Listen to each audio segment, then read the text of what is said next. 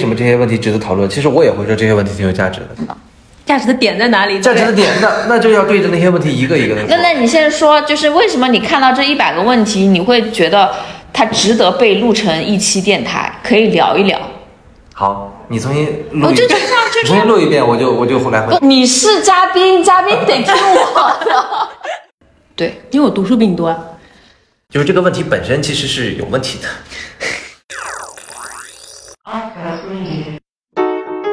这里是 ARK 船员电台，属于设计师的自由码头，有想法、有作品、有态度的阿克会和船员朋友们一起龟毛，一起吐槽，一起聊设计之内、设计之外值得聊的美好话题。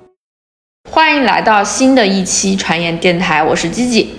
我是 Flora，这一期呢，我们邀请了火山大陆滕老师，原因是因为有一天滕老师突然发给我一个表格，里面里里面都是新晋设计师或者设计专业的学生，然后他们呃我也不知道他从哪儿来的，然后差不多有一百多个问题，然后我们都觉得这些问题挺有价值的，于是便有了这一期节目。这一期我们会围绕这些问题展开讨论，也希望可以给到大家一些参考和帮助。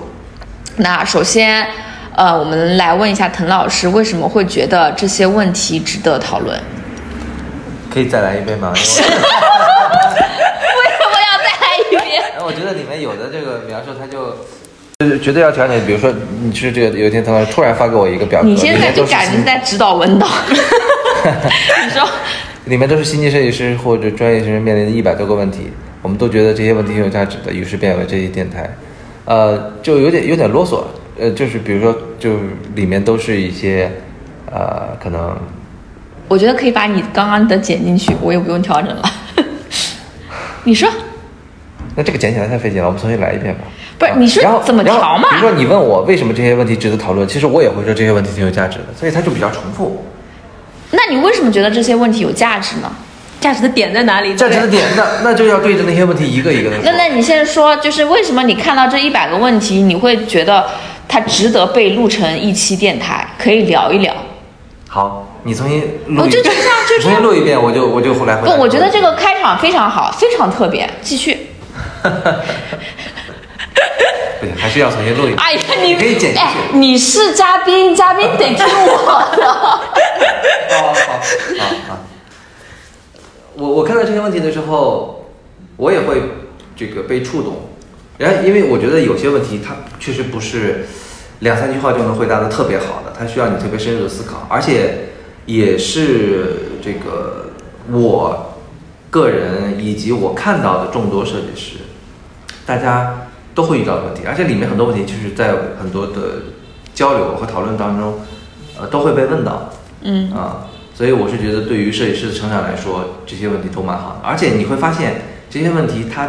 已经被很好的归类，或者说它的描述都已经写得非常的清晰了，对吧？并没有是我归的。啊，我我我说我发给你那个嗯文档，好的好的就是那个之前，嗯你那个我觉得他对于问题的描述，你会觉得是一个专业人的描述去写的，他不是写的很泛的那种，嗯，你有这种感觉吧？所以你看到这个问题的时候，你会觉得，哎，这个问题好像还挺有价值的啊，因为他提问，就是因为我们都说，嗯，这个这个，呃，一个好的问题是一个好的开始嘛，对吧？你问对了一个问题，就成功了一半嘛。嗯，就是我，所以我想说，就是这些问题其实本身就被提的挺好的。啊我的感觉就是，有些问题确实是好像我在那个阶段也会遇到，就是有一种感同身受，然后是比较典型的，就是跟设计相关的人都会有的这些问题。那那首先问一下，就是 Flora 跟滕老师，就是从事，呃，你们从事设计多久了？从事设计多久了？可以说一下，简单的介绍一下。Flora，我先说嘛啊，我设计从事十年左右了吧，嗯，你怎么才十？不止吧不止吧？实际工作是十年，整整整十年。滕老师，十八年吧，天哪！我我七年，七年，对，因为我读书比你多啊。好的，好的，好的，好的。那那我们我把这些问题大概归了一下类，然后发现它可能指向的是某几个大类啊。那我们可以从一类一类的问题来过，然后它可能这些问题类别也是有一个先后顺序的，它可能是是从比如说怎么选专业啊，到最后我我应该如何坚持到整个设计之路，它是有一定的一个呃设计生涯的这个这么一个关系的。那么从第一个开始啊，然后有一些同学他对自己如何进行设计方向的选择，他是比较困惑的。比如说有一些同学说，呃，比如说写论文也好，或者是毕设也好，他不知道怎么去找到一个很好研究的一个主题，或者是他很感兴趣可以钻进去的一个方向，包括最后就业的时候，他也不知道哪个专业更更适合自己。然后他也就是在尝试不同的方向，所以不知道这件这件事情怎么有更好的思路去解决它。滕老师是怎么选择 你的设计专业的？哎，我觉得这个问题比较好回答。对你就没有困惑过吗我是误打误撞，我困惑过，我是误打误撞。怎么撞的？小时候喜欢画漫画嘛，看漫画画漫画，然后就觉得 OK，我要学画画，然后学了学画画，学美术，然后你就毕业以后就能做专业的漫画家，大概是这样一个设定。嗯。可是我考的那个学校叫那个，它实际上是一个设计院校。嗯。但那个时候你根本不知道什么设计，我们大一都是在学专业课嘛，然后大二开始哦，开始上这个设计的课程了。嗯然后那个时候完全不知道什么是设计，但是就是自己研究了一下，发现哎，对设计还蛮感兴趣的，嗯就不完全不排斥它，就非常喜欢。嗯。然后就是也是误打误撞嘛。那那你面临很多专业都跟设计有关，嗯尤其是现在可能专业越分越细，比如说有交互，有 UI，、嗯嗯然后可能有插画，嗯，那那你你该怎么去选择更细分的领域呢？我已经离开学校太久了，所以我看到这个问题的时候，其实会呃有点不知道怎么样去去回答它。嗯，现在你刚才说的，比如说交互和视觉，我觉得相对来说是比较容易选的吧。而且你现在在这个阶段的话，其实它并也不会完全怎么说，呃，百分之百的确定下来了，因为你在后面过工作的过程当中，实际上还可以再进行一个转换。但确实，那看每个人自己更擅长什么。如果你是更感性的，然后同时你有一些美术上的、美学上的天分、天赋，那你应该选择这个画画，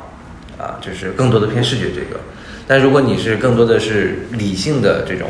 啊思维逻辑比较多，那其实应该去选择这种交互我这样的一个方向。呃，我其实我，嗯，我我觉得这个问题其实不是在问你刚才说的那个，因为我觉得这两个还是比较容易选的，因为画画的人他早就走上那条路了，他是很自然而然的，我也是美术生。嗯。那那 Flora 你怎么回答这个问题？嗯，我可以回想起来，我读本科的时候，大概到大三、大四，我依然不知道我以后要干什么的那种状态。嗯对，因为呃，我本科的专业是呃艺术设计与新媒体，然后其实学科里面你会学好多东西，啊、什么 3D Max、Flash，然后也会学影视后期，啊，会学当时会教你做一些网页的一些 prototype 什么东西的。但其实你依旧不知道，你毕业之后是去一家广告公司，还是去电视台，还是去设计院，其实是完全不清楚的。那我当时的呃，我我觉得我对这个问题没有一个非常标准的回答，我只能分享我当时的一个做法，就是我从大三、大四开始会去呃找一些实习的机会，就比如说我去过电视台的后期制作的那个室，然后去看他们是怎么怎么用他们电视台那种工作站去剪片子，嗯，呃，设计那个录影棚里面他们是怎么去录东西的，然后他们对设计师的理解是什么，啊、我也跟过城市设计院的人去做城市的一些采风，去记录，去规划整个城市应该怎么发展。那我觉得最大的受益就是你去过这些不同的地方，你会发现哦，这些东西都不是我想要的，嗯，就这些这些地方做的事情和他的一些呃工作方式能够创造的东西，可能跟你对对这件事情的理解是不一样的，就是不是你你期待的那个样子，所以就会去把一些选项给 pass 掉。这个我觉得是最大的一个价值。然后对于我个人来说，其实我找到自己喜欢做的这件事情是在大四下到研究生的那段时间，因为当时碰到了一本书，就是 Alan Cooper 的《交互设计精髓》。嗯，就在那之前，其实我并不知道什么叫交互设计。嗯，啊、我也是因为大四的时候知道研究生的专业叫交互设计，好，那我去研究一下，然后就被那本书给打动了，然后就觉得说，哦，原来设计是这么一回事情。嗯，是是去设计人的行为，去为人的这个行为带来的这个体验去。去去创造一些东西的，而不是停留在比如说我画个图标，啊、画个嗯漂亮的页面。因为我们之前我记得本科的时候，我最痛苦的就是我们有一些课程是用 CG 来画插画，其实我不太擅长这件事情，可痛苦了。对，所以我当时会觉得设计到底是干什么的？但是当我碰到那本书，然后我看到说原来它可以这么有意义的时候，然后就认定了这个方向。那所以我的经验就是说，在学生时代，尽可能多的去接触不同领域的设计的实习的可能性，这样你就会对你原来不知道的事情有一些感性的认知。那很多时候，我觉得这种感性的认知是能够很直觉的帮你去判断到底你是喜欢还是不喜欢。如果不喜欢，就可以赶紧 pass 掉，因为试错成本很低嘛。嗯，对，我我对于这个问题，其实我呃刚工作的时候也会有，因为其实呃我们公司是项目制的嘛，然后会有很多项目在并行，然后这个时候就老板跟我说，每个人其实也需要有自己的定位，你需要就是让项目来找你。就是遇到哪些问题，然后这个时候同事说，哎，这个问题其实更适合谁来解决？然后你有没有这样子对号入座的一个感觉？当时我是没有的，因为我我其实我也不知道我适合做哪些项目。然后呃，在学校的时候，我可能觉得我好像擅长某一个部分。然后比如说在有一些概念性的项目里面，可能需要找到一个蓝海，可能它需要一个点子、一个爆点的东西。我发现我好像更适合做这种重塑的这种东西。然后我去问我的项目的同学，他们对我的反馈也是，就如果这个项目可能需要有一些好的点子，他可能会找到我。这个时候我就带着这个我之前对我自己的印象，或者是我比较感兴趣的点，我就又回到了公司的这个环境里面。就想哪个环节可能更需要一些引爆点的东西，或者是更需要发散的思维。我这个时候我可能发现，好像概念的时候其实是更适合我这样能力的一个释放的，所以我就试了一下，就在项目里面去试你自己比较擅长的东西是不是环境也需要这样的能力。然后很巧的就是。我觉得确实，我们公司做的项目在概念阶段，我是可以很好的释放我这个能力的，所以我就去更精专我这个能力。然后它其实是一个很比较正向的反馈，就是你你做什么东西开心，然后他会越来越擅长，越来越擅长，你会做的越来越开心。所以我会觉得，就是项目本身以及你的体感，它它它都是有反馈的。就是你做一个你不舒服、你不擅长的东西。它也会有反馈，就是很吃力，且会你很难坚持下去。但是如果你做一个你体感上很擅长，而且你又觉得做的还不错的，它它其实就是会越做越顺。这是这是我我自己的一个经验。嗯，我觉得在早期的时候，确实是，嗯，就我指的是，不管是你从业还是在做一件事情的早期的阶段，确实是要找到自己擅长的那个点。去培养自己的自信和把这件事情做得更好的一种呃愉悦感，对。但是我觉得到后面可能就要迎难而上了，你就你就突破自己的那个舒适圈，因为你到后你这件事情做熟了，然后到了中期或者后期的时候，你要再上一个台阶，一定会碰到自己特别不擅长的那个部分。嗯，但如果那个部分你能坚持下来，你就上去了。那我为什么要做一个我不擅长的东西呢？因为你的能力要扩张啊，你从设计一个 APP 到设计一个平台型产品，哎，我这这个可以不剪进去啊，嗯，就是这个可能也是我今年在思考的一件事情，就联系第二个问题，如何系统的进行学习。就是我其实，如果我们公司有个能力图谱的话，我其实很明显的我知道我哪个雷达的那个象限我是缺的，就是我知道我那那边得分会很低，但是我并不觉得我的雷达图是一个满的，我就会就很开心，就是就是比如说我我我刚开始升 CD 的时候，确实有一阵的反馈就是我能不能回去。你成功了。我就是现在，我也不觉得我做 CD 做的有多好，我只能说比之前更能够胜任。但是胜任 CD 这件事情，在我整个人生里面的意义有多大，我并没有觉得它比我做一个概念做的很出色，我自己很满意我自己，它的意义要更大。我并没有，我觉觉得这个不是一个体量的东西，就是我反而我会在一些很小的事情上，我我精专做一些事情。我觉得那个快乐的感觉会比我好像被这个集体认同我是一个更优秀的人是更重要的。就就比如说，就是我我就对我自己感兴趣的那个那些，比如说我最近还是在做那个场景的，稍稍微有一些些突破有有一些突破了。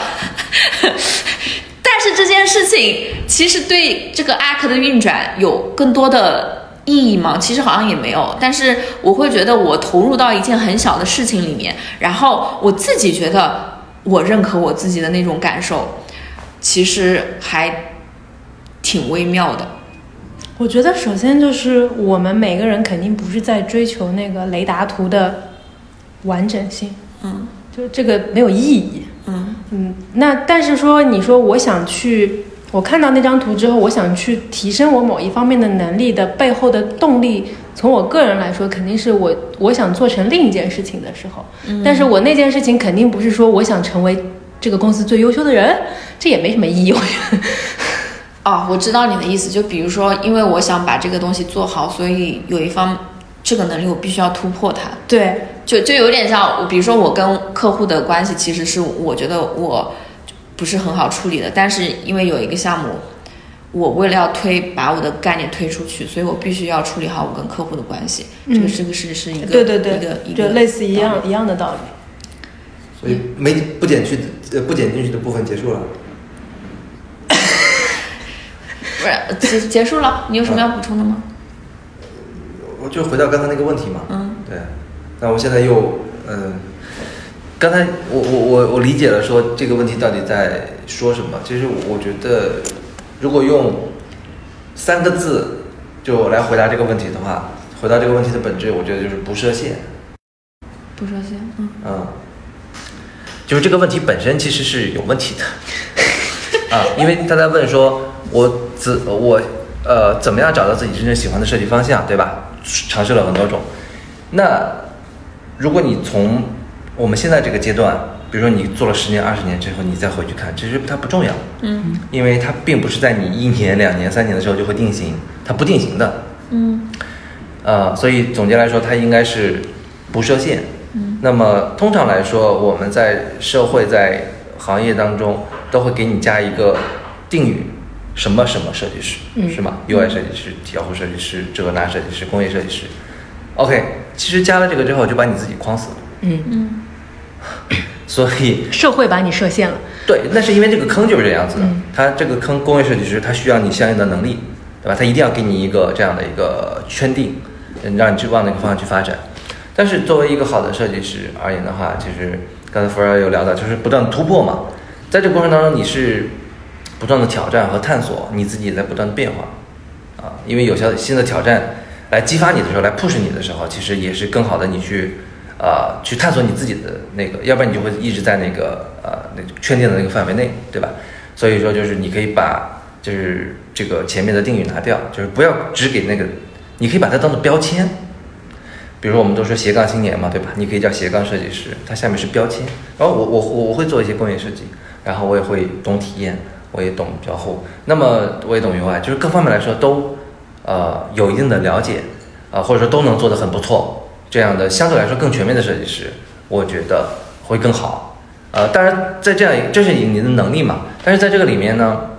有个前提就是说你一定要有某一项是特别专精的，你才能有一个敲门砖的东西，要不然这个这个社会它就是这样的，或者说它这个行业就是这个样的。我需要一个在这方面特别专精的，你什么都做都了解，但是又什么都做不好，那你相当于没办法去独立完成一件工作，那这个是不行的，对吧？所以它首一个前提就是我能把一个东西做得特别好啊。然后呢，在这个过程当中，比如说咱们团队当中，我就不说名字了，有个设计师，他其实是交互设计师，但是呢，他也能做视觉，然后他也也能做 3D，他也能做 demo，就是 pro 做 prototype，呃，非常的全面，嗯、当然他可能有的东西做的就不如呃，可能比如做做设计什么不如一个设计师做那么好，但是在有些场景，比如表现概念的时候，他够用了，对吧？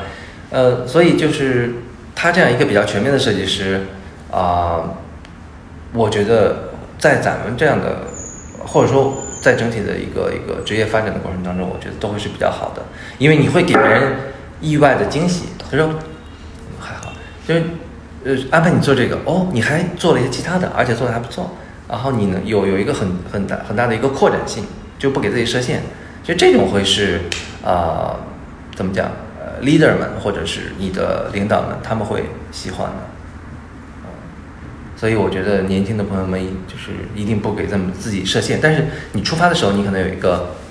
自己比较喜欢的，因为这样的话会更主动的去提升你这方面的能力。但是将来的话，你其实应该去关注，就是说如何走得更宽嘛，不设限吧。好，有补充吗？好，那说完了。嗯，好，那那第第二个问题，就是如何更系统的进行学习。呃，这里可能会体现的问题就是，比如说有些同学觉得当前的一些设计的信息是比较碎片的，然后呃，也就是比怎么更正规的进行设计思维的一个培养。嗯，然后也不知道自己应该获取哪方面的知识。因为我我理解咱们没有一门课本叫设计，对吧？对，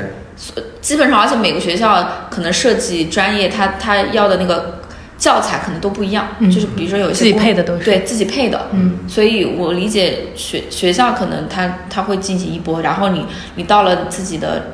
职业上，可能你你也只会做自己的那一波东西了，所以怎么去更系统的进行设计相关的学习呢？嗯我的经验是，你需要有一个主线，你需要找到那根主线，然后在这根主线上的话，不断的往里添加东西。呃，这个主线我觉得就是设计思维。嗯。呃，因为对于我们来说，呃，我们上学的时候那会儿没有这些东西，大家学的就是最传统的那个平面啊、工业啊什么这些东西，比如说我技法为主。对对对，比如说我们那个叫视觉传达，它完全就是技法，它不会教你思维层面的东西，完全没有啊。呃，然后呢，我是零六年开始去呃微软做这个产品设计、体验设计嘛，那时候才算进入到这个行业。而且这个行业其实在国内当时也也不是特别的怎么说，刚开始吧，对吧？甚至都不能讲开始，只是有一些这种岗位而已。然后我之前也不是学这个的，呃，包括其实 A 类也是，对吧？大家那个时候都是这么过来的。那你怎么样去呃提升自己呢？你进入这个行业之后，你也没，比如说你们还是这个至少是体验或者是交互课程毕业的专业的学生，你们有过这种系统性的培训。那么像我们那个时候是没有这种环境的。那我觉得在今天可能也会有很多其他行业的没不是学这个的来去想做这个行业，其实我觉得也没有问题啊，因为呃很多东西在底层是共通的。然后回到刚才那个话题，就是说你要找到那个主线，那我觉得就是比如说有有有几本书，我觉得是可以推荐的。呃，其实我不知道你们大学里面学的是课程里面会学什么，嗯但从我自己的一些感受来，我觉得呃，比如说 IDEO 的那本就是设计改变一切，然后福尔格那本颠覆性思维，然后呃那个唐诺曼写的那个设计设计心理学设计心理学，一二三，对对，啊、然后还有像这个语言在一起的设计中的设计，嗯啊，呃，当然设计中设计和体验是其实没有太大的关联了啊，但但是也很值得一看。对，可以看一看。呃，然后还像，呃我觉得这几本吧，就是尤其是 Frog 和 IDEO 这个，他们是呃比较典型的这个对于设计思维的一种体现吧，啊啊，而且这个 IDEO 也算是最早的这个设计思维的践行者，虽然不是他们提出来的，是一个呃名字我忘了，那个大学的教授提出来的嘛，嗯。然后但是他们把它就变成了商业化的一个方法，嗯。啊，放到这个呃产品和这个战略咨询的这样一个行业里面啊，所以他在这个里面就很好的去用他们的案例去阐释了什么是设计思维。然后我们在今天来看现状，其实你会发现，虽然大家都在讲各自不同的方法，但是实际上这套方法底下的本质逻辑是一样的。嗯，就是双段模型，呃，非常典型的，呃，就是这是最基本的，只不过在上面大家会有一些延展和变化。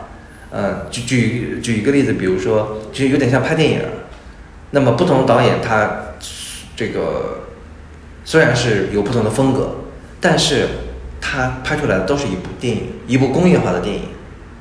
啊，就是每个人的方法会略有不同，但是你这里面一定会就是这个它的共性 不同的都是电影，它的共性有百分之九十以上，对吧？啊，然后包括像吴这个我们讲的这个中国功夫也是一样的，有不同的流派，但实际上背后可能都是对于身体啊，对于呃这种啊思维等等这种这种运用，所以我觉得这个设计思维这个东西其实也是一样的，嗯，它可能会有就像不同的门派，啊，但是底层是一样的东西，所以你只要找到那个主线，啊，我觉得让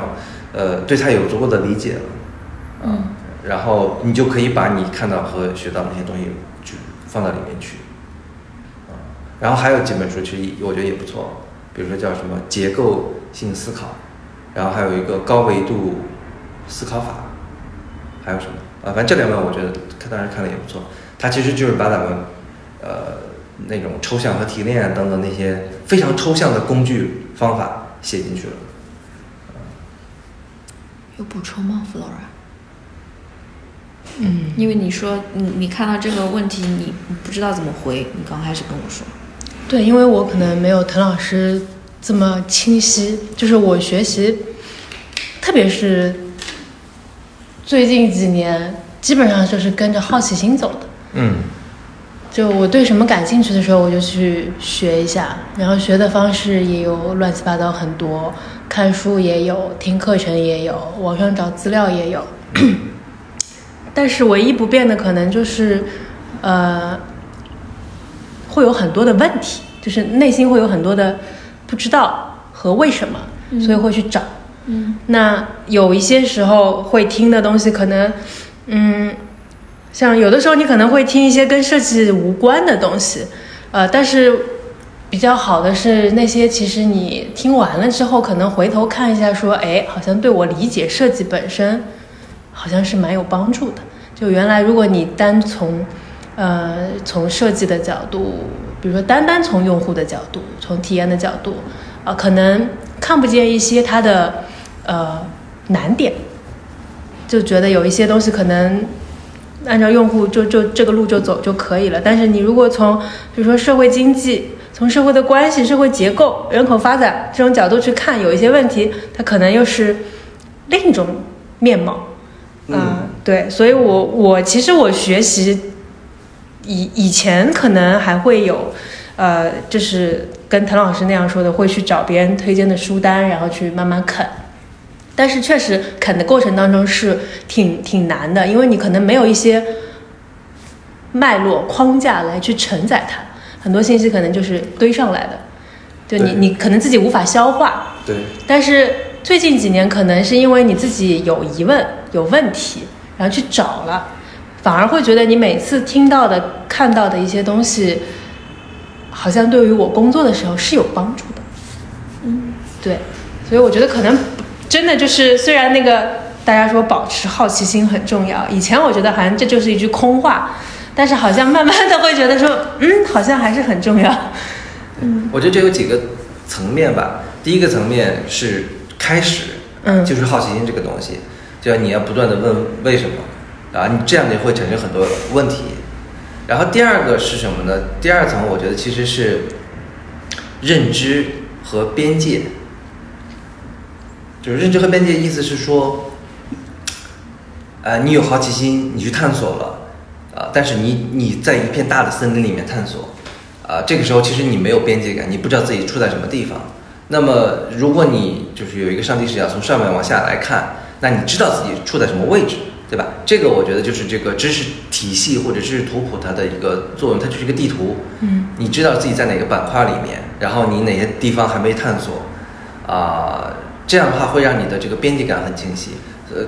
然后你知道哪些是你的设计专业内的事情，有哪些是你专业范围外的事情。但是它虽然是范围外的，但是它会对你产生一些啊、这种这种思想上的碰撞，然后带来一些新的 idea 等等，它它是很呃会很有价值的。但是你知道说，OK，这个是一个这个范围外的东西，我只需要呃了解它就好了，我不需要深入的去进入到那个体系里面。嗯就就举个例子，比如说设设计体系可能是一个圈，医学体系是一个圈，自然体系是一个圈，就是它有很多的知识的这个圈子，对吧？那我我们要知道说设计体系是在这个下面，我们大概是那设计也很大呀。那我们说产品交互工业，对每一个下面又是一个，但是它底层是有一个共通的东西，嗯对吧？那我我觉得你了解了设计思维之后，你抓住里面最核心的几个点，有了这些认知之后，能够帮助你去呃这个有一个大概的这个怎么说感受，你至少你不会迷路，就是你不能就像那个叫什么狗熊掰玉米嘛，掰一个丢一个就就掉了，对。我还真不知道这个。你你有了这个脉络之后，你就，所所以你看这个问题里面问的是什么？就第一个是碎片化嘛，对吧？设信息太碎片化，那你就需要一个这个体怎么说？这个这个体系，你知道把它丢到什么地方去，对吧？还有一个就是说这个没有完整的体系去学习，不知道该获取哪些方面的知识，因为我觉得这些都和那个底层的那个地图有关系啊。所以你只要找到了，就是我刚才比如说的那几本书，呃，把它里面那个主的结构找到了，那其他的我觉得都相对来说比较迎刃而解了。但我觉得唐老师刚才说的这个状态是百分之八十的人都很难达到的，就是知道自己不知道什么，这个状态其实是很难的。呃，对，嗯，没错，没错。然后这是第二第二层，就是认知和边界嘛。嗯还有一个最重要的第三层就是实战。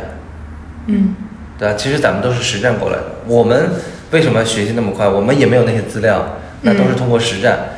比如说你做产品，它就本身就是一个非常系统性的。你做一个手机系统，你做一个 app，它本身就是需要一个很系统性的思考，需要面面俱到。这本身就对你来说是一种锻炼。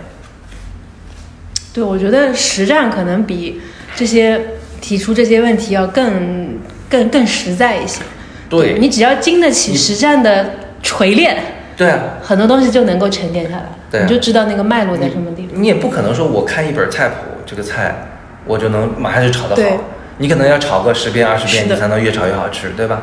就是这么一个道理嘛，对吧？所以我觉得其实这个问题可能是关于我刚才说的那三个方面吧，嗯可能还有更多，但目前想到是这三个方面。你刚刚说有一个叫叫什么，知道自己不知道，嗯，比较重要。不是，我觉得很难。哦，它不是那个认知的层维度上面就滕？老师他其实说了一个比较大的，就是如何构建设计的这么一个系统性的一个 map，对吧？其实我我看这个问题比较肤浅啊，就是我为什么可以在阿克待七年，是因为我觉得我做每一个项目都能看到我要学的东西。其实有一个很好的方法，就是你看你要学谁。就比如说，我就拿一个人来当做，嗯就是能能力模型的一个空缺，我补哪个部分？就拿非常认同拿那非个人常认同。就比如说我我刚来的时候，就是我和老板 A 脸聊项目，基本上都是不会会被他绕进去。就是这个时候，我是觉得是我自己没想清楚，嗯所以能被他绕进去。所以我当时其实就是怎么能不被他绕进去，是我要解决的那个问题。嗯然后后面我会觉得他这个人有一个点，就是讲故事的能力很强。对，但是讲故事，它其实指向了更多的能力，比如说你有结构性的思维，你自己有一个结构的脉络，你才可以把这个故事拆开了、拆碎了跟别人说。所以，包括比如说我跟佳丽合作，我会觉得他的就是东西很细节，但是又很缜密，他就是这个东西面面俱到，但是我没有。然后我比如说我跟就是任何人合作，我都能够看到就是我缺我缺，但是他有的东西。然后其实我每一年都会，因为我们可其实我，比如说每年做的项目其实都差不多，比如说五个项目左右。然后我其实是会制定，比如说今年我想补补齐哪些能力，然后我在项目里面怎么去迭代它，就是我是按项目去迭代我自己的能力，其实就是我先看到一个人他有这个能力，且我觉得这个能力我非常想要，这个时候我就会把这个能力作为我今年想学的这个点，然后在实战的过程中去把这个点变成自己身上有的，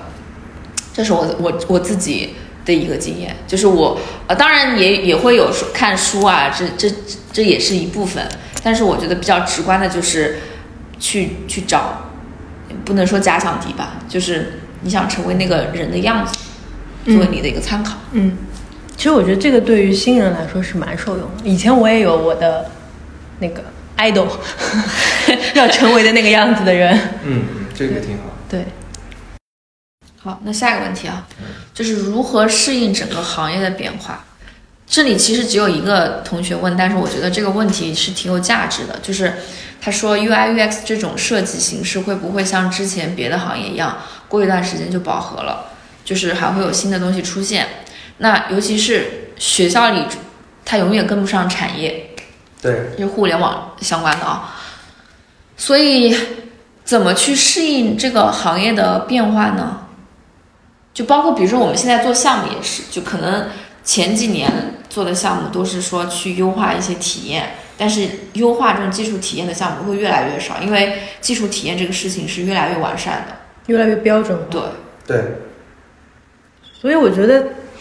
呃，新的东西肯定会出现，现在就出现了很多，只不过它可能还没有形成一些啊标准。然后你无论你是在学校，哪怕像我们这种在工作中的人，你也会面临说不淘汰啊被淘汰，因为你如果你的技法、你的技能、你对这件事情的理解没有跟上，同同样会面临说你可能被下个时代淘汰。嗯，所以你怎么应对的呢？去去学，去看，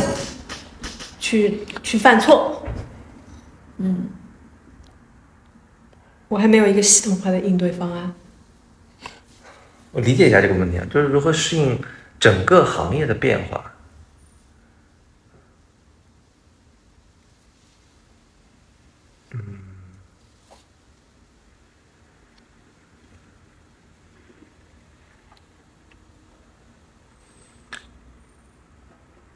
其实我觉得这件事情我自己是有体感的。你就像我学生时代学的全都是网页。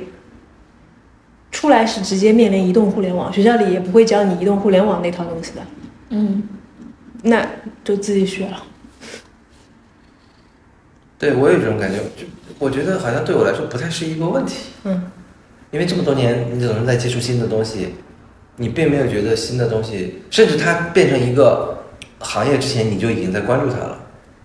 呃，这个是我自己的一个感受。我觉得，如果说它要是一个问题的前提，就是你可能内心有点抗拒它的时候，它才是一个问题。像我觉得，比如说，我还是以毕业的时候那个过程，我一毕业就进入了移动互联网时代。但是其实你说我会 UI 吗？不会啊，我也不懂控件，也不懂框架。呃，学校里也没有详细的教你所谓的流程图应该怎么画，page flow 应该怎么画，没有的，就就自己学嘛。因为你不抗拒它，你觉得它很有趣，就抓紧学，干了就可以了。嗯，我我是觉得有一个大的方法，就还是比较贴近于本质的，就是说，不管这个行业它怎么变化，嗯，你只要呃抓到那个最核心的那个东西，嗯，就能够跟上这个东西，跟上这个行业，甚至是领先于这个行业的。因为有行业在变，但有些东西是不变的。呃，或者是说它的变化是相对来说特别明显的，因呃我我说的再直接一点，就是我们要关注到人，关注到人的变化，啊、人的这种行为的心理的变化。我觉得只要你在关注这个，那么再回到你所做的这个行业的身上，它就不会偏差很大，因为我们所有的做这个设计，呃，产品设计、体验设计等等，都是以人为中心的。啊，这么说是不是有点抽象？因为人的变化是什么？就是你会看到很多报告也好，很多文章也好，都是在分析，比如说消费升级呀，这些背后大家的心理是什么样子呀？比如说你会看到很多社会的现象啊，比如说大家都觉得很累啊，需要治愈啊，啊，这些都是一些大众化的、特别通用的一些情绪。时代共性的情绪。对对，它是有一些时代共性的。然后你也看到相对应的商品，你比如说，呃，这种原级森林啊，或者各种各样的，它都是指向了，比如说治愈啊这种，然后包括这种精神上的一些追求。大家不仅仅是在卖货了，而是在卖一种内容或者是精神方面的东西。比如这就是大的时代的这种趋势。我觉得你只要掌握这个大的时代趋势，然后呃再回到说，比如说我们做的这个设呃产品体验设计，它这十年确实在变啊，在变什么呢？就是说有几个方面，一个方面你所做的载体在变，对吧？可能早些年是互联网啊，或者说最最最早的时候网是网页嘛，嗯，然后后面这个移动互联网来了之后，变成了 App，变成了这个小程序，各种各样的。那么在这个这些年车这个汽车智能汽车发展起来了，到了车机啊、等等，但你说它背后有太大的区非常多的区别吗？我觉得有，但是本质上来说是一个体系。这个我我这个觉得这样问这这个问题对我而言，就是我也挺感同身受的。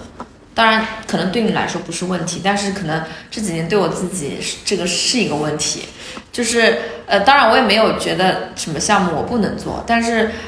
我会觉得毕业刚开始做项目，项目越做越宽。嗯但是这几就是尤其是比如说在一些 UI UX 更标准化的情况下，对就是行业已经就比如说我我面试的最近我其实我发现前几年面试的从学校出来的小孩儿，他的作业的多样性其实很多是，因为还不成气候。现在格式化很标准。现在现在非常的规范，没错，对吧？就这个行业已经非常成熟了，然后我现在我就会觉得做项目越做越窄，这是我自己我会觉得越做越窄，就尤其结合刚刚上面的那个问题，就是创造力这个事情，嗯，就是大家对于一个问题的解法，行业其实都该有的都有了，然后能给你创新的空间其实是非常挤压的，然后我就会觉得这个东西越做越窄。是。就刚才说了嘛，它的阈值、它的标准都是在一直提高的。之前大家都可能五十分、六十分，那么后来大家发现都，你做一做就八十分了、九十分了，对吧？你从九十分到一百分其实是很难的，嗯，而且也是最不容易被感知到的。但是其实要花花更多的精力，啊，这个在任何行业都是这样。就然后我现我遇到的困惑，可能就比如说，嗯，就这个我们的客户在变，就是我感觉是跟着客户跑的，嗯，是这这种状态。跟着比如说，对，就刚开始可能是比如说，呃，就是金融，后面有汽车，然后甚至可能有医疗，然后现在可能是这种零售，零售的话，它可能还会需要有营销思维。嗯，所以就就就就感觉自己就是跟着跑的状态，什么意思？就感觉就是应该怎么说，就是不可控性太强了，就是什么的不可控性？就是你你需要，其实跟前面的问题都是有关联的，就是我要学习的东西其实是别人来要求我的，就是啊啊啊！就是变被动，对，就感觉是被动的状态。就当市场不是很成熟的情况下，其实是你来教育市场的。当这个市场成熟之后，你反而就是比如说你要学的营销啊之类的，其实我会，我甚至会觉得是一个附加技能，但是越来越成了一个必须技能是这种感觉。是的，这就本质啊。因为石油在哪儿，你石油往哪儿跑嘛。嗯。刚才我们就聊嘛，你怎么样不被时代所淘汰？是重新定义时代 那就可以撇开别人对你的要求。好，那那下一个问题啊，下一个问题其实是可以结合我们公司来说，当然也可以就是跟招聘挂钩啊，就是或者是 junior 的设计师怎么变成一个高级的设计师？因为其实我觉得我们公司 junior 到 senior 还是很明显的一道坎的，嗯嗯就是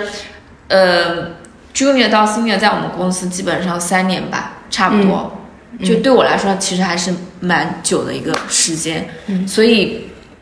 反而是，觉呃，只是可能只是个人体验吧，就是 senior 到 CD，我反而觉得都比就是 junior 到 senior 要容易一些。就我就觉得，其实前面要要埋，就是要要铺垫很久，我才可以有一个质的飞跃，就是对，就是 junior 怎么向高级的设计师跨越。就有其实有一层窗户纸，那层窗户纸捅破了，这个后面都好走。有的人三年，有的人五年，有的人永远都很难，有的人一年、半年，嗯，所以我觉得这个和时间没有绝对的关系。嗯你觉得那层窗户纸是什么？啊，我我觉得虚一点讲，就是还是认知。那十一年加是 智商吗？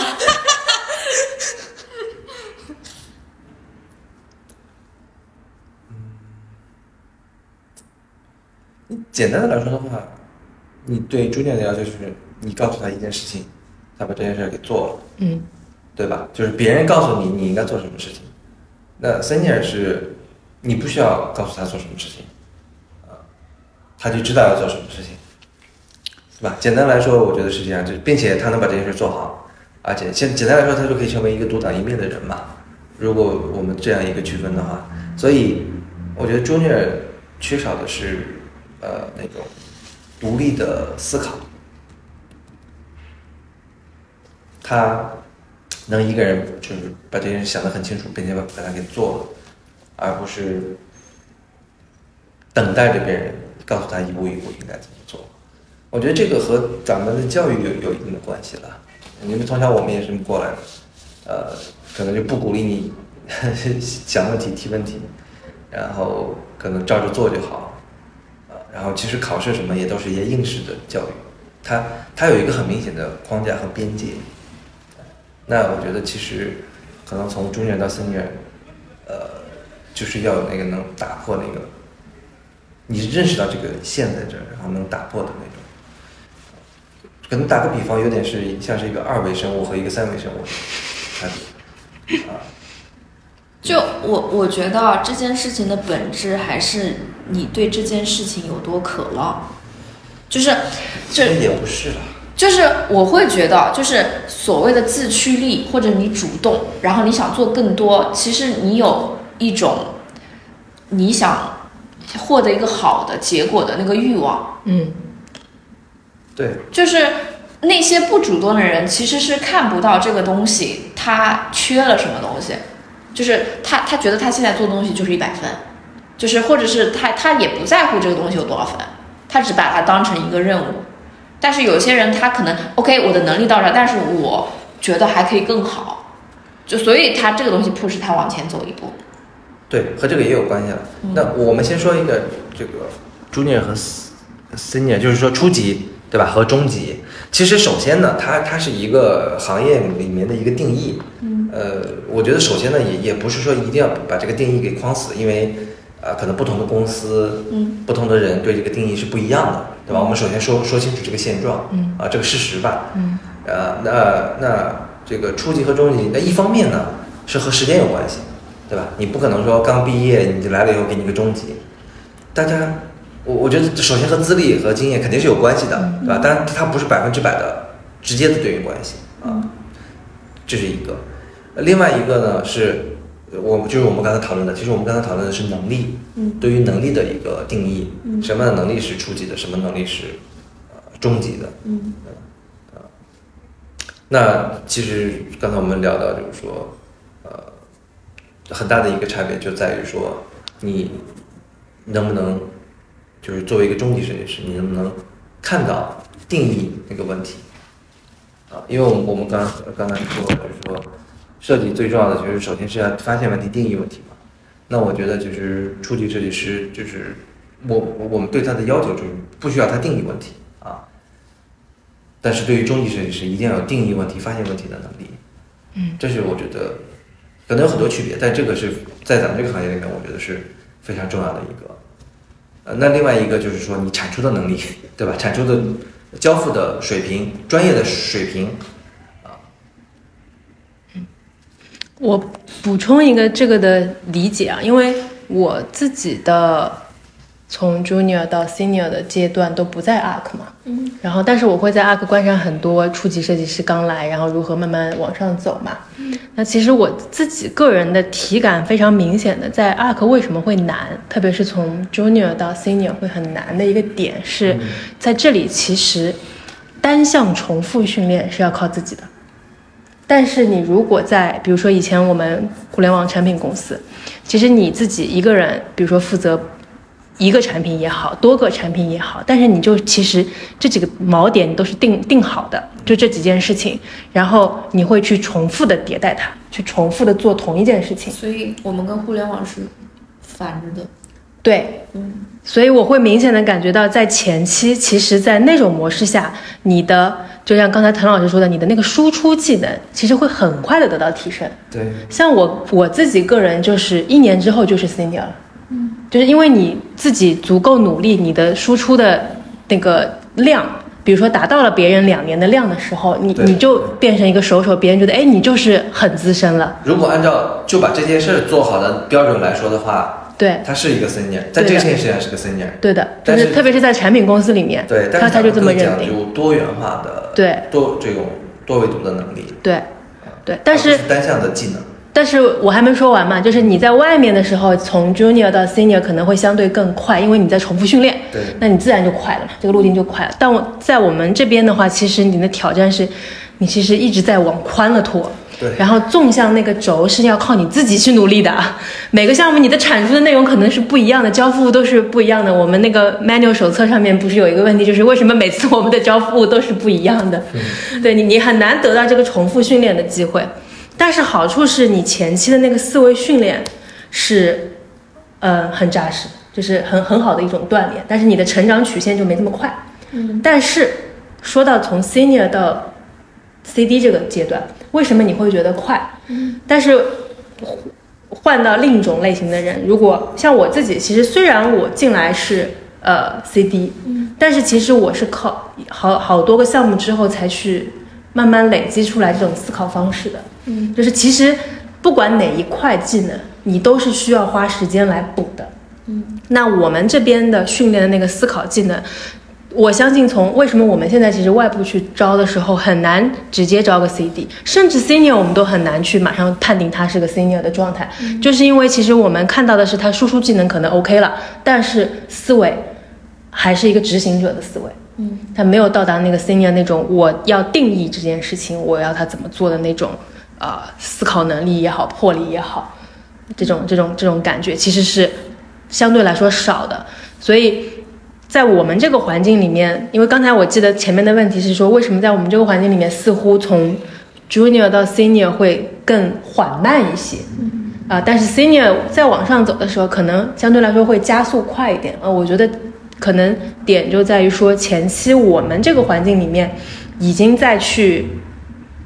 提升你的那个难的那个能力，就思维的那个能力。那这件事情其实它的曲线没有这么快，你一年两年其实是看不到这个质的变化的。嗯，对，你要更长的时间才能看到说，哦，你的思考能力上来了，那才有可能变成一个 senior 的这样的一个 title。但是外部的设计师，其实我们在去评定的时候，也是同样的一种视角嘛，就会很多时候看到，虽然他可能工作已经三五年了，但是可能他的思考的框架、定义问题的能力，啊、也许在我们这里可能是一个一一两年的一个 junior 的同学的思考的那个模式，那种那种角度。对，咱们的要求其实是偏高。对的，这个我有体会，就比如说合作的同事，可能有的是从产品公司出来的，就是就用现在的一句话，就是他可以他可以做好设计，但是他可能做不好咨询。嗯，就我觉得是一样，就是呃，互联网公司大厂对于设计师的要求跟咨询公司对于设计师的要求还是不一样的。嗯，那最后一个问题就是如何坚持的做设计，就是有些同学问，就是设计师要走下去，可能是因为某种召唤，就是他他也不知道这种召唤是什么。然后也有人问，就如何在自己选择道路上坚定的走下去。然后还有一个人说，如何成为一个真正可以靠设计有尊严活着的设计师 他。们都经历了什么？然后，对于设计的原动力来自于什么？这是个比较开放的问题。我先说吧，嗯就是我觉得我可以，呃，就是可能某一天我不在咨询行业，但是一定是是在做设计的，嗯。是因为我我觉得我底层非常认同 design thinking 这件事情，就是我的生活中的问题也可以用 design thinking 去解决，所以我是非常认同这个底层的思维的。就是我觉得它确实是一个人类的瑰宝，所以就是我，它就是我解决问题的一个一个很很一脉相承的东西，任何东西都可以用 design thinking 去解决，所以就是我觉得我我会持续的做这，就是在设计的道路上走走下去，就一个很简单的理由。嗯，我觉得就是首先，我好像从来没有怀疑过说我会不做设计，因为我好像其他也不会做了。不做设计，我感觉我就要失业了吧，应该。嗯，所以我觉得，嗯，本身跟积极一样的是，我非常喜欢做这件事情，因为我觉得什么事情都可以用设计的这套方法，啊、这个不管是 design thinking 也好，或者是其他的一些方法也好，我都可以能够从中去获得我解决当下的问题的一些切入点、一些方式，能够让我自己的生活变得更加的有条理。好，嗯，就更更舒适。啊，但是你说从具体的，如果你要用一个产出物来定义，说你会不会一直做设计，那我觉得这可能有点窄。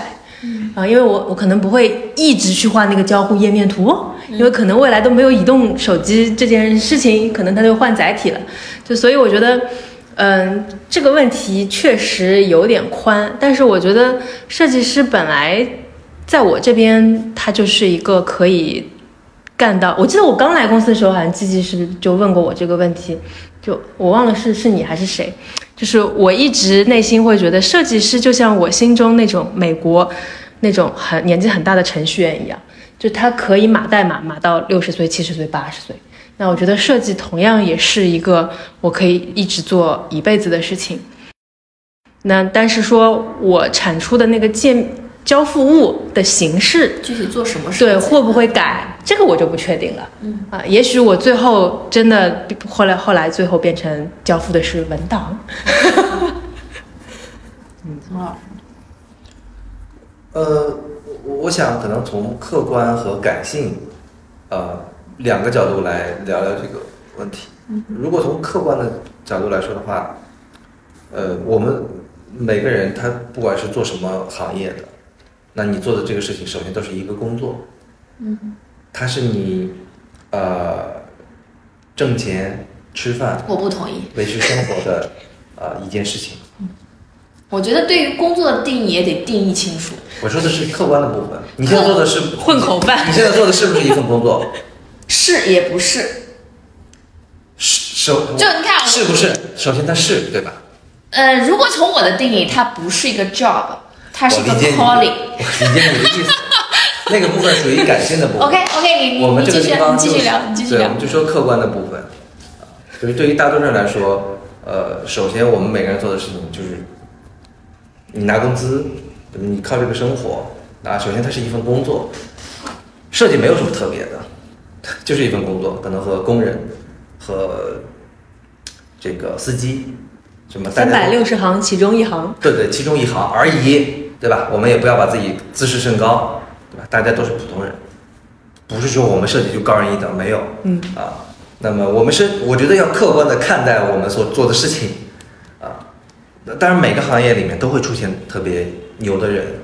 啊，行行出状元嘛，啊，那个就另说。我觉得这是客观的部分。呃，那你作为一个工作而言，它一定是日复一日的，一定会有很多的重复，不可能每一天都是说开开心心的，我都做不一样的东西或者怎么样，我都一直做我想做的设计，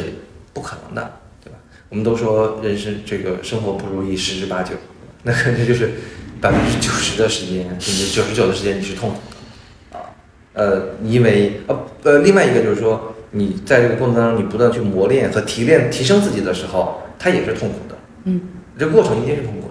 的。那只不过你你在达到了某个成就，或者是做成了某件事情的时候，哎，你会得到那个成就感，对吧？呃，所以我就我是说，所有的工作，呃，都是这样的。那么这是客观的部分，那么感性的部分是说什么呢？如果你不喜欢这件事情，那其实你就特别，你你真的就是一份工作了。嗯，这是你刚才说的，它不能仅仅是它是一份工作，但是你想做好这件事情，它不能仅仅是一份工作，因为你会遇到无数的困难和挑战，其实特别容易放弃。那我那我去，哎，我遇到问题了，我换公司，回家种田。对啊，我做了好几个公司，我都哎没事，就是没就是郁郁寡欢，没怎么样，没，然后那我可能就换个行业，对吧？那就是你会很容易放弃。但是如果你这就是你说这个 calling 这个东西，你很热爱它，那你呃可能你也不知道它是什么，但是你就是喜欢那个东西，然后就想把它做好，那可能其他的困难什么挑战对你来说都不是事儿，你的承受力啊，你的这个韧性会远远超出不热爱的呃这些人啊，所以我说这个是那个感性的部分。那么我这个部分，我觉得不管是你做设计还是做什么，都适用，都适用。你只有热爱它，啊、你才能做好。啊、但是呢，就是我们说的这个热爱呢、喜欢呢，它不是要求你说，每天激情满满，对，一一年、五年、十年、二十年、三十年，每天都激情满满的哦，不可能。不可能的。就是大家一定要认识到，说人这种东西，它就是喜新厌旧，就是呃，大家会有不同的状态，然后有时候就会很丧。呃，那我觉得其实最关键的就是在于说，就是你开心的时候，各方面顺顺利的时候，其实都好说。难的就是难在你遇到困境的时候，呃，遇到问题的时候，是 调转船头，还是怎么样？还是说去去咬牙坚持。想你能坚持，然后能坚持多久？在你低谷的时候，你能爬上来，对吧？我觉得那个是更重要的啊，就是你要有那种韧劲儿，然后你你就能突破自己，然后到下一关。其实也有点像鲤鲤鱼跳龙门。嗯，如果你在这几年里面没有积攒自己的能力，你到了三十岁的时候，大家可是以三十岁的设计师的要求来要求你的。而不是以一个二十岁的设计师，你不能三十岁还什么都不懂，像小年轻，对吧？所以，所以其实这个要求标准是在提高的。嗯，你到那个时候你越不过去，你就只能在这一层，或者要花更长时间去越过去。但那在那个时候，你可能就是我刚才说的这个热爱这个东西，呃就会发挥一个更重要的作用。其实众生皆苦，所有的工作。所有的工作，即使是你再热爱的东西，你再美、再好吃的东西，你天天吃你也腻了。早上、中午、晚上吃，你吃个三百六十五天，你也崩溃了，对不对？所以我是觉得有这个热爱，它能够让你有更强的呃调整自己的能力，更强的韧性，嗯，更强的意愿走下去。因为有人问，就是能不能做一辈子，对吧？你要做一辈子呢，他不是做个一年、做个两年的事情，这个。是一件很持久的事情，工作到六十岁、七十岁，啊、所以我觉得他需要那个耐力。你你中间肯定会有想要放弃的时候，这个耐力我觉得是呃非常的重要的。所以陈老师做设计做了十几年，你有想放弃二十年。快二十年，有那个 moment 吗？其实嗯，严格意义上说没有，就我我前面说的都是废话。不是废话，这是我自己的感受啊啊，就是我不会想说我我不做设计了，因为我我也是热爱这件事情的，同时我也觉得好像我不做设计，我去做其他的，好像第一可能做的也没那么好，就是你要认清自己嘛，对吧？你去当个歌手吗？你留 我看可以的，别逗我，你就当个街头的这个，你去做摄影师，我这就是发烧友。我觉得你你可以去做最会唱歌的摄影师。那那我那我也排不上，真的可以排不上号，这这就是开个玩笑。那回来就是说，你可以有很多其他的这种爱好，但但你要认清说你在什么上你是可以做到那个好的，那你在其他方面你是有喜欢，但是你它和你真正能做到，呃，你你专业上的那个高度是不一样的，那个是完全是两回事。好啦，那本期的节目就到此结束啦。本期节目就到这里啦。如果你喜欢我们的节目，可以在网易云音乐、喜马拉雅、小宇宙、荔枝、蜻蜓 FM 或者 Podcast 平台搜索 ARK 船员电台 ARK 船员电台订阅收听。如果你想要了解更多，可以在微信公众号搜索 ARK 创新咨询，关注我们。感悟设计之内的，发现设计之外的。这里是 ARK 船员电台，我们下期再见。